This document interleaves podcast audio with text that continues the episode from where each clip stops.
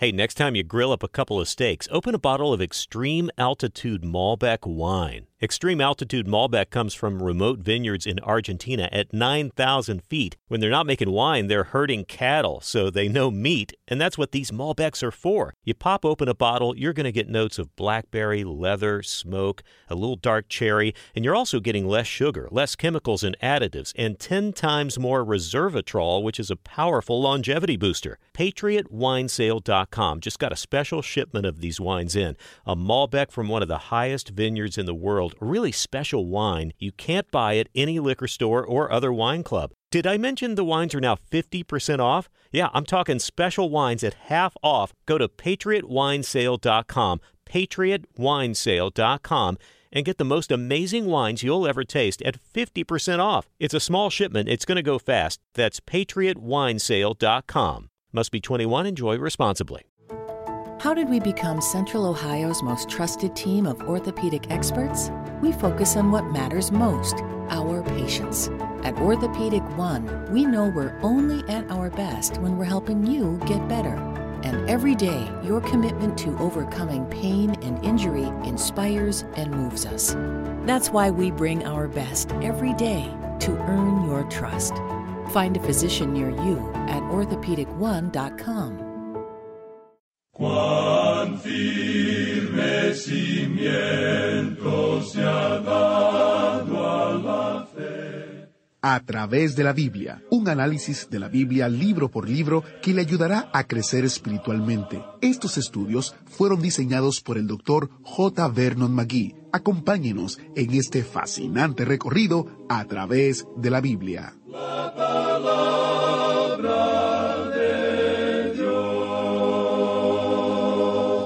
Amamos y servimos a un Dios que no quiere que nadie perezca, sino que todos lleguen al arrepentimiento. Bienvenido a través de la Biblia, el programa donde conocemos a Dios en su palabra. Soy su anfitrión, Heiel Ortiz. Iniciamos inmediatamente con una oración nuestro estudio de hoy. Gracias, Padre, porque te encanta mostrar misericordia a los culpables y gracia a los que no la merecen. Gracias por extendernos eso todos los días a través de tu Hijo Jesucristo. Danos oídos para escuchar y corazones dispuestos a obedecer tu palabra. En el nombre precioso de Jesús oramos. Amén. Iniciamos nuestro recorrido con las enseñanzas del Dr. Magui en la voz de nuestro hermano Samuel Montoya. Continuamos hoy estudiando el capítulo 24 de los Hechos de los Apóstoles. Y en nuestro programa anterior estábamos hablando del gobernador Félix y su esposa Drusila.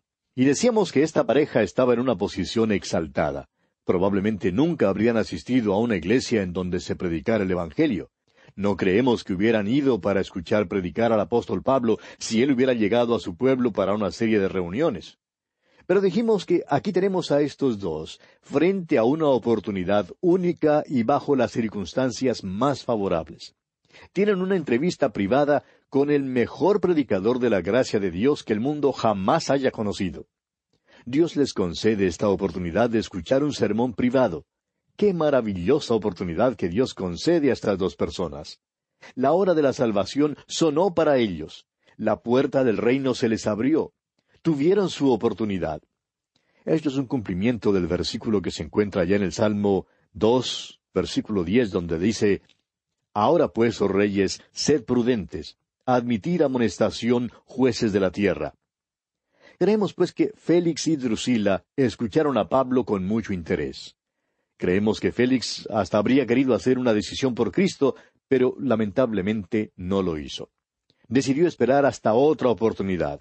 Y amigo oyente, esa es una posición sumamente peligrosa, porque puede que el pecador nunca tenga otra oportunidad para escuchar el Evangelio es necesario tener en cuenta que el hombre no es el que fija la hora, es Dios quien la fija.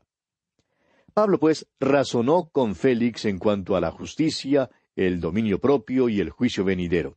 Ahora, la justicia aquí creemos que es la justicia de la ley, la cual el hombre no puede alcanzar. En otras palabras, la ley revela que el hombre es pecador y que al pecador no le es posible cumplir con la ley de una manera que sea aceptable para Dios. Un pecador necesita ser justificado ante Dios y no puede proveer esta justificación por sí mismo.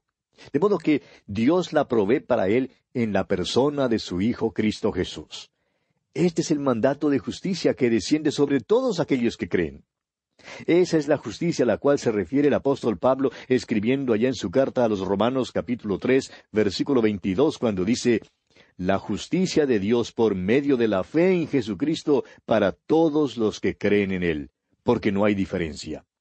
Esta justicia, pues, este manto desciende sobre todo creyente como un vestido. Y Pablo razonó con este hombre Félix en cuanto a la justicia de la ley, la cual a él no le era posible satisfacer, y en cuanto a la justicia que Cristo provee para el pecador que confía en él. Luego Pablo habló del dominio de sí mismo. Félix era un hombre dominado por la pasión y la crueldad. Estos dos, pues, tanto Félix como su esposa Drusila, eran grandes pecadores y no sabían lo que era la verdadera libertad. Luego Pablo les habló acerca del juicio venidero. Les habló acerca del juicio del gran trono blanco. Amigo oyente, ahora mismo sus pecados están o bien sobre usted o bien sobre Cristo. Si sus pecados están sobre Cristo, si usted ha puesto su confianza total en Él, entonces todos esos pecados fueron llevados y borrados hace más de dos mil años. No están por delante de usted para ser juzgados en el futuro. Dios, además de perdonarlos, también los ha olvidado. No pueden atormentarnos. Pero si sus pecados hoy en día todavía están sobre usted, entonces para usted aún está por delante el juicio venidero. A los hombres no les gusta oír hablar acerca del juicio venidero. Y estamos seguros que a Félix tampoco le gustó oír hablar acerca del juicio venidero. Quizás haya alguien que nos escucha hoy a quien tampoco le gusta oír hablar del juicio venidero, del pecado y de todo esto. Pero amigo oyente, escuche bien, si sus pecados no están sobre Cristo, si usted no ha confiado en Él como su Salvador personal, entonces a usted solo le espera el juicio. Ahora puede ser que usted apague el radio ahora mismo, pero eso no cambia nada, amigo oyente. Aún así, no puede destruir el hecho de que el juicio le espera. Hoy en día hay muchos predicadores que predican sobre este tema. Aquellos que todavía enseñan la Biblia son los únicos que lo tratan de alguna manera. La mayoría de los predicadores lo pasan por alto, o si no, tratan de presentarlo en una forma más soportable. En cierta ocasión un predicador recibió una carta de un profesor universitario en la cual decía Le estaba escuchando y estaba listo a apagar el radio cuando me enteré que usted es un predicador que habla acerca del tormento del infierno. Pero Observé que no lo predicó de una manera cruda y noté además que usted sí ofreció la salvación. Y por lo tanto, continué escuchándole. Amigo oyente, el tormento y el fuego del infierno es un buen tema, si es usado para guiar a las almas a Cristo Jesús. Siempre debe haber mención de la salvación que tenemos en Cristo Jesús cuando se predica un sermón sobre el tormento del infierno. Ahora es interesante observar aquí a Félix. Cuando Pablo tuvo que comparecer ante él, al llegar Ananías el sumo sacerdote y los ancianos y el gran orador Tértulo para lanzar sus acusaciones contra Pablo, Félix enseguida comprendió que en verdad no había ninguna acusación. En tal caso, debió entonces haber libertado a Pablo. Pero Félix era un político y no quiso oponerse a los judíos. No hizo lo justo, sino lo que creyó conveniente desde un punto de vista político. Entonces Félix tuvo esta entrevista privada con Pablo y al parecer Pablo realmente lo conmovió. Sin embargo, Félix pospuso hacer una decisión aplazándola para otro día. Ahora es una observación muy interesante, pero a la vez triste y comprobada a lo largo de toda la historia por más de dos mil años. Y es que le es posible a uno seguir aplazando o postergando el tomar una decisión por Cristo hasta cuando llegue el día cuando es realmente imposible hacer una decisión de aceptar a Jesucristo. Es por eso que la mayoría de las decisiones son hechas por los jóvenes. Y es por eso que debemos tratar de alcanzar a los jóvenes.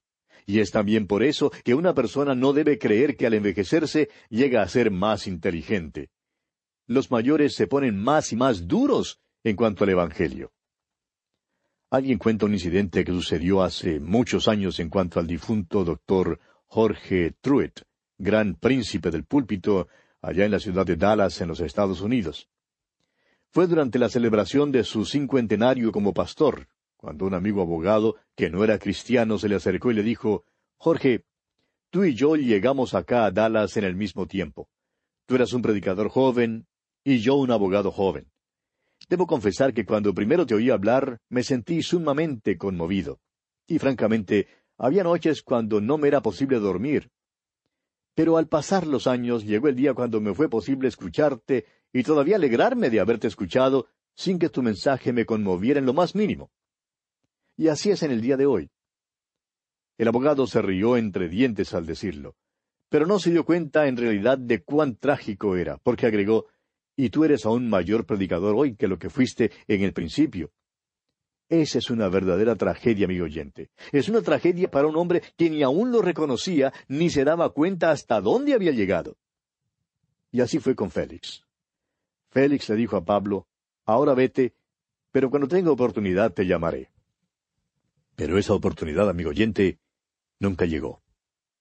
Nunca llegó para Félix. La oportunidad tampoco vino para el abogado allá en la ciudad de Dallas. Esa segunda oportunidad, amigo oyente, no llega para muchas personas. Bien, continuemos pues con el versículo 26 de este capítulo 24 de los Hechos de los Apóstoles. Esperaba también con esto que Pablo le diera dinero para que le soltase, por lo cual muchas veces lo hacía venir y hablaba con él. Ahora note usted que Félix era un político vivo y además era un ladrón. Esperaba que Pablo le sobornara y entonces le habría otorgado su libertad. Y dice aquí en el versículo 27, uh, el versículo final de este capítulo 24, pero al cabo de dos años recibió Félix por sucesor a Porcio Festo, y queriendo Félix congraciarse con los judíos, dejó preso a Pablo.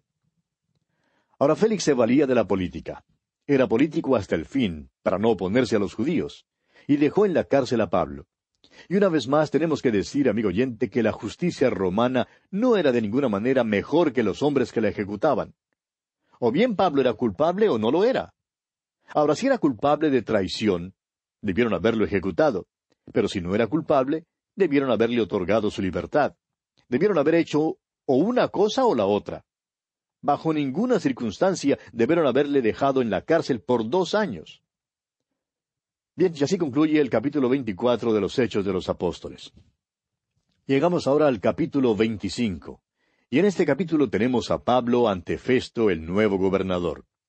Pablo había estado en la cárcel injustamente por un período de dos años como resultado de una decisión arbitraria del gobernador Félix.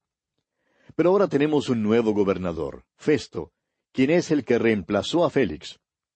En nuestro estudio de este capítulo 25 de los Hechos, veremos ahora la escena que se desarrollará cuando Pablo comparezca ante Festo. Hasta ahora hemos visto a Pablo en varias situaciones en las que ha tenido que enfrentar multitudes hostiles, comparecer ante autoridades e inclusive no ser comprendido por otros creyentes. Le hemos visto ante una gran multitud en las gradas de la fortaleza de Jerusalén. Lo hemos visto ante el Consejo del Sanedrín. Lo vimos también ante Félix, el gobernador de Cesarea. Y por último, lo vimos en el capítulo anterior en una entrevista privada con Félix y con su esposa Drusila. Al parecer, Pablo tuvo también otras muchas entrevistas y confrontaciones en su vida.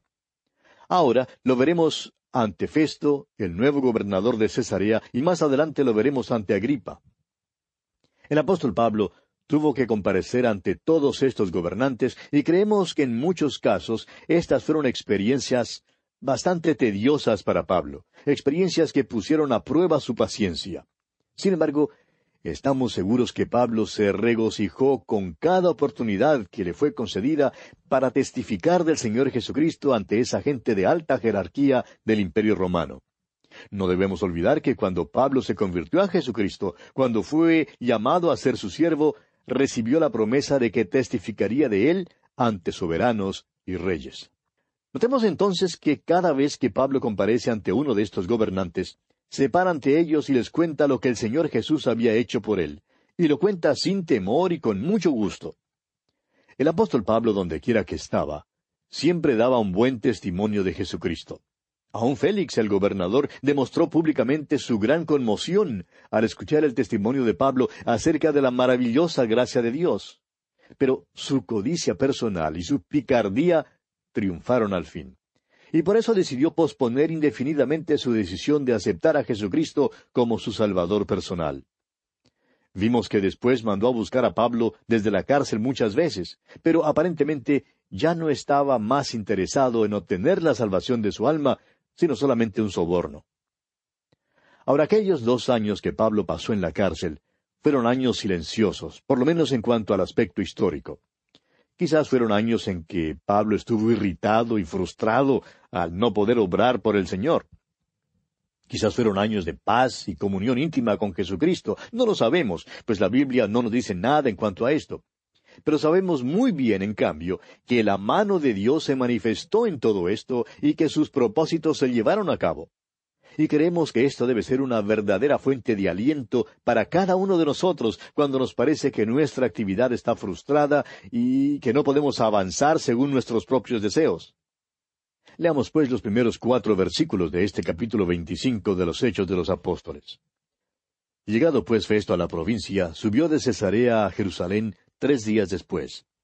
Y los principales sacerdotes y los más influyentes de los judíos se presentaron ante él contra Pablo y le rogaron pidiendo contra él, como gracia, que le hiciese traer a Jerusalén, preparando ellos una celada para matarle en el camino. Pero Festo respondió que Pablo estaba custodiado en Cesarea, a donde él mismo partiría en breve. Bueno, creemos que en este caso Festo ya tenía pleno conocimiento de la situación en la cual se encontraba Pablo. Estamos seguros que Félix debió haberle contado acerca de las circunstancias que rodeaban este caso y sus razones para encarcelar a Pablo. Probablemente le explicó que había traído a Pablo a Cesarea y lo había encarcelado allí para protegerlo de los judíos que querían matarle. Por tanto, cuando Festo recibe esta noticia que los judíos solicitaban que Pablo fuese traído a Jerusalén, él les responde diciendo que no era su intención llevar a Pablo a Jerusalén porque él mismo ya había hecho sus planes para viajar a Cesarea. Ahora aquí tenemos otro caso de un gobernante romano que prefería vivir en Cesarea antes que en Jerusalén. Ahora es interesante notar la pasión de los enemigos de Pablo, quienes querían matarlo a toda costa. Ellos ciertamente no dejan que pase mucho tiempo antes de presentarse ante el nuevo gobernador para rogarle en cuanto a Pablo. No sabemos si Festo tenía conocimiento en cuanto a los planes de los judíos para acechar el grupo y asesinar a Pablo. Creemos que él sabía esto, pero la verdad es que aquí no se nos da ni un indicio que nos indique si lo sabía o no lo sabía. Sin embargo, queda en claro que Festo rechazó las demandas de este grupo y les contesta que, en lugar de traer a Pablo a Jerusalén, ellos tendrían que hacer el viaje hasta Cesarea. Prosigamos leyendo los versículos cinco al siete de este capítulo veinticinco de los Hechos. Los que de vosotros puedan, dijo, desciendan conmigo, y si hay algún crimen en este hombre, acúsenle. Y deteniéndose entre ellos no más de ocho o diez días, venido a Cesarea, al siguiente día se sentó en el tribunal y mandó que fuese traído Pablo. Cuando éste llegó, lo rodearon los judíos que habían venido de Jerusalén, presentando contra él muchas y graves acusaciones, las cuales no podían probar. Pablo una vez más tiene que comparecer ante un tribunal para defenderse de estas falsas acusaciones de los judíos. Esta vez ante Festo, no tenían ningún vocero capacitado como el abogado Tértulo que usaron ante Félix. De modo que uno tras otro se pararon, presentando diferentes acusaciones, pero sin presentar evidencias o pruebas en cuanto a ninguna de ellas. Ahora notemos lo que dice Pablo en su defensa, aquí en los versículos ocho y nueve.